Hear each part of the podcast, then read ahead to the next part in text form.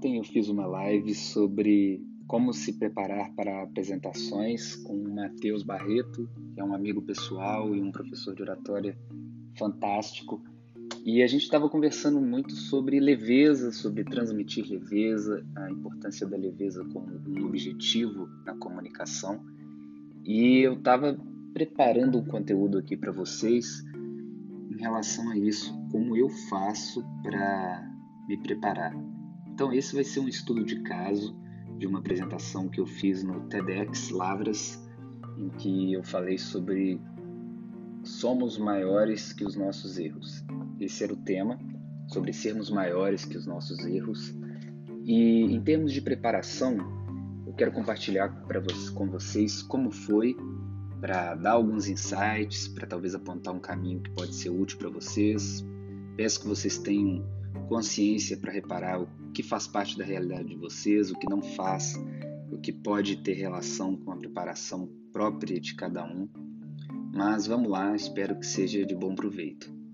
Bem, eu fiquei sabendo da apresentação com mais ou menos uns três meses de antecedência. Então, vamos supor que a gente está agora em maio e eu sou convidado para uma palestra em agosto. Qual foi o meu primeiro passo? Nesse tempo que antecedeu a apresentação, foi proposto também pela organização do TED que a gente gravasse áudios contendo a apresentação na íntegra. Então, por própria sugestão do TED, foi um passo eu começar a gravar áudios para fazer a apresentação.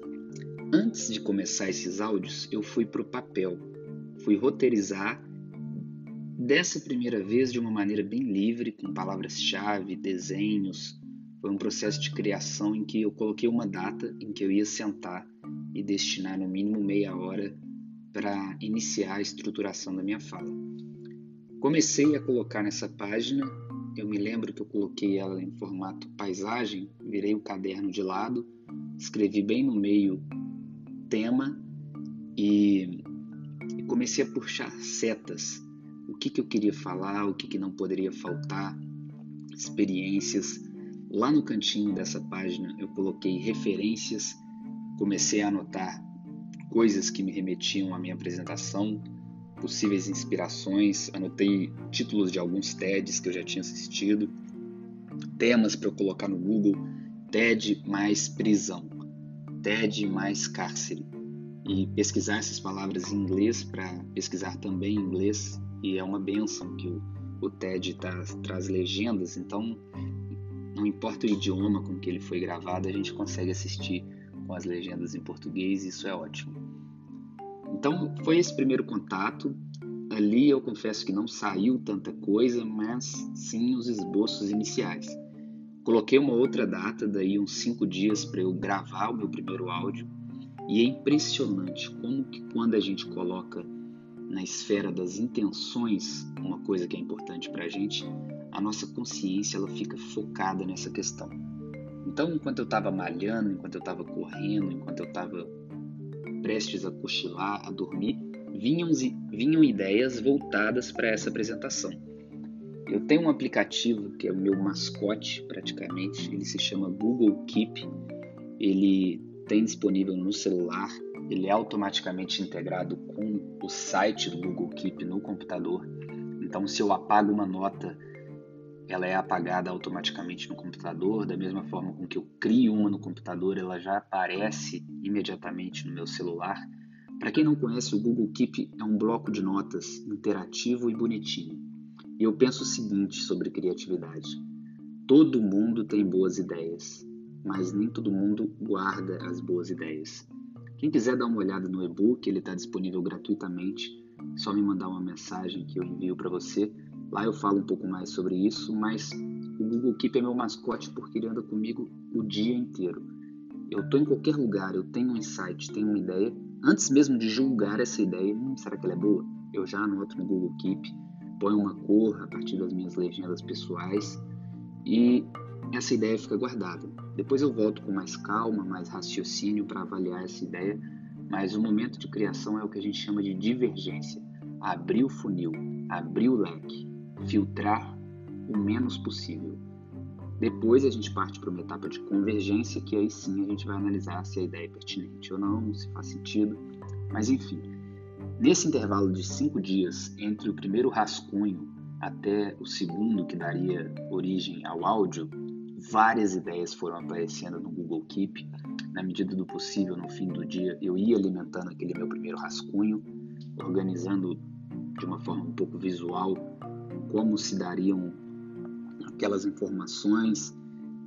Nisso a gente já começa a adquirir uma clareza para saber o que pode vir no meio, o que pode vir no início, no final, e depois colocando no papel já dá até mais uma clareza para a gente. Opa, isso aqui estava no fim, mas eu acho que é uma informação interessante para o pessoal ter acesso logo no começo. Então, dessa forma, eu fui me organizando. Quando eu fui para gravar o áudio, eu já tinha algum repertório, já podia me valer de alguns recursos oriundos desta primeira atividade no rascunho. Gravei o primeiro áudio e mandei para os staffs que iam me acompanhar nessa caminhada. Eles deram os feedbacks, é extremamente importante a gente ficar atento aos feedbacks, porque por mais que a gente possa não concordar, muitas das vezes, eles partem de uma possível interpretação. E uma possível interpretação sempre merece atenção. Eu me atentei a esses feedbacks, marquei a data para um segundo áudio. E, e o mais legal, gente, de marcar datas é que no intervalo entre uma data e outra, a gente fica atento, a gente fica consciente, a gente cria respeito por, por aquele momento da apresentação. Então, vão chegando insights para a gente nesse intervalo e o mais importante, como eu disse, é registrar estes insights e o Google Keep se mostra fantástico para isso. Então, nesse intervalo, começaram a vir outras coisas, eu refleti, eu estava vendo um filme eu já começava a ver hum, que minha história pode ter relação com esse filme, como eu posso apresentar a minha história.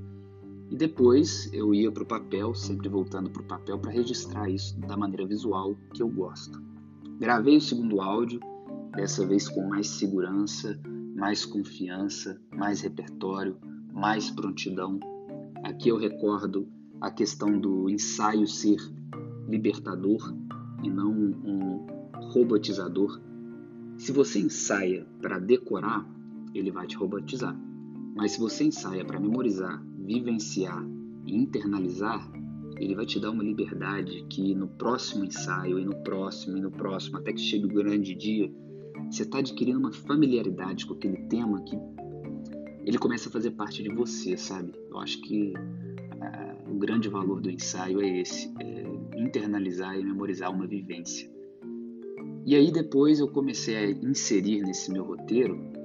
Reparem que eu tinha três meses e isso já foi um mês mais ou menos. Ensaios propriamente ditos com corpo. Inicialmente eu marquei um no espelho, ensaiei toda a minha fala, que tinha mais ou menos uns 18 minutos no espelho. O espelho é legal por um primeiro momento. Eu tenho uma ressalva quanto ao espelho porque a nossa mente julgadora ela não desliga. Enquanto você está falando, ela está avaliando e limitando os seus gestos, avaliando e limitando seu olhar. Se às vezes fica um pouco preso na questão de ah, será que eu sou bonito? Será que eu tô bonito? Será que eu pareço estar inteligente dizendo isso? Deixa eu pôr uma cara sexy aqui na hora de eu falar disso. Não é essa a intenção, né? Eu acho que o ensaio tem que ser bem livre, então depois eu parti para o ensaio filmado. E aí, filmar é legal porque no filme a gente solta um pouquinho dessa mente julgadora, a gente reduz os níveis de estresse, de julgamento e fica mais fluida. Engraçado que mesmo no ensaio eu, eu busquei olhar para o horizonte como se tivessem pessoas ali. E aí eu nominei peças do meu quarto como pessoas. O, a minha estante de livros era uma pessoa, a minha cama era outra, o próprio espelho que estava ali era outra a porta do quarto era outra. Então eu ia intercalando esses olhares já na tentativa, na busca por reproduzir isso no dia da apresentação. Então eu fiz mais ou menos uns três ensaios filmados. E, gente, reparem, uma rascunhada, um ensaio de áudio, segundo ensaio de áudio, três, mais um no espelho, quatro, mais três filmados, sete.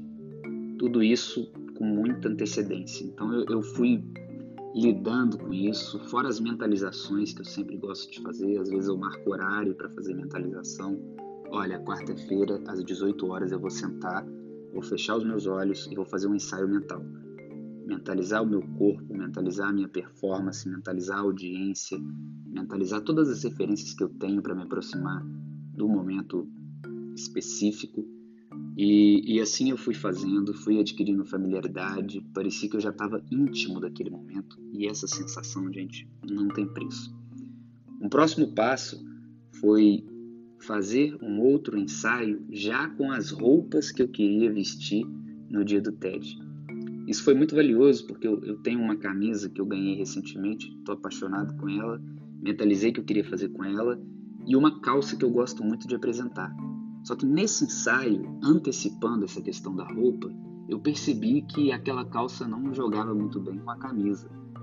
Pode parecer bobo, mas se eu fosse descobrir isso no dia, às vezes me tomaria um nível de atenção e concentração que eu não quero gastar com roupa, sabe? Eu quero investir na apresentação, em relaxamento, em insights. Então, eu antecipei toda essa questão da roupa, experimentei, vi que a calça não ficaria legal, usei outra calça, já deixei tudo arrumadinho, anotei essas roupas que eu queria, por mais que elas ficassem bem gravadas na mentalização e no ensaio, mas tudo isso já foi me dando ingredientes de como seria o grande dia.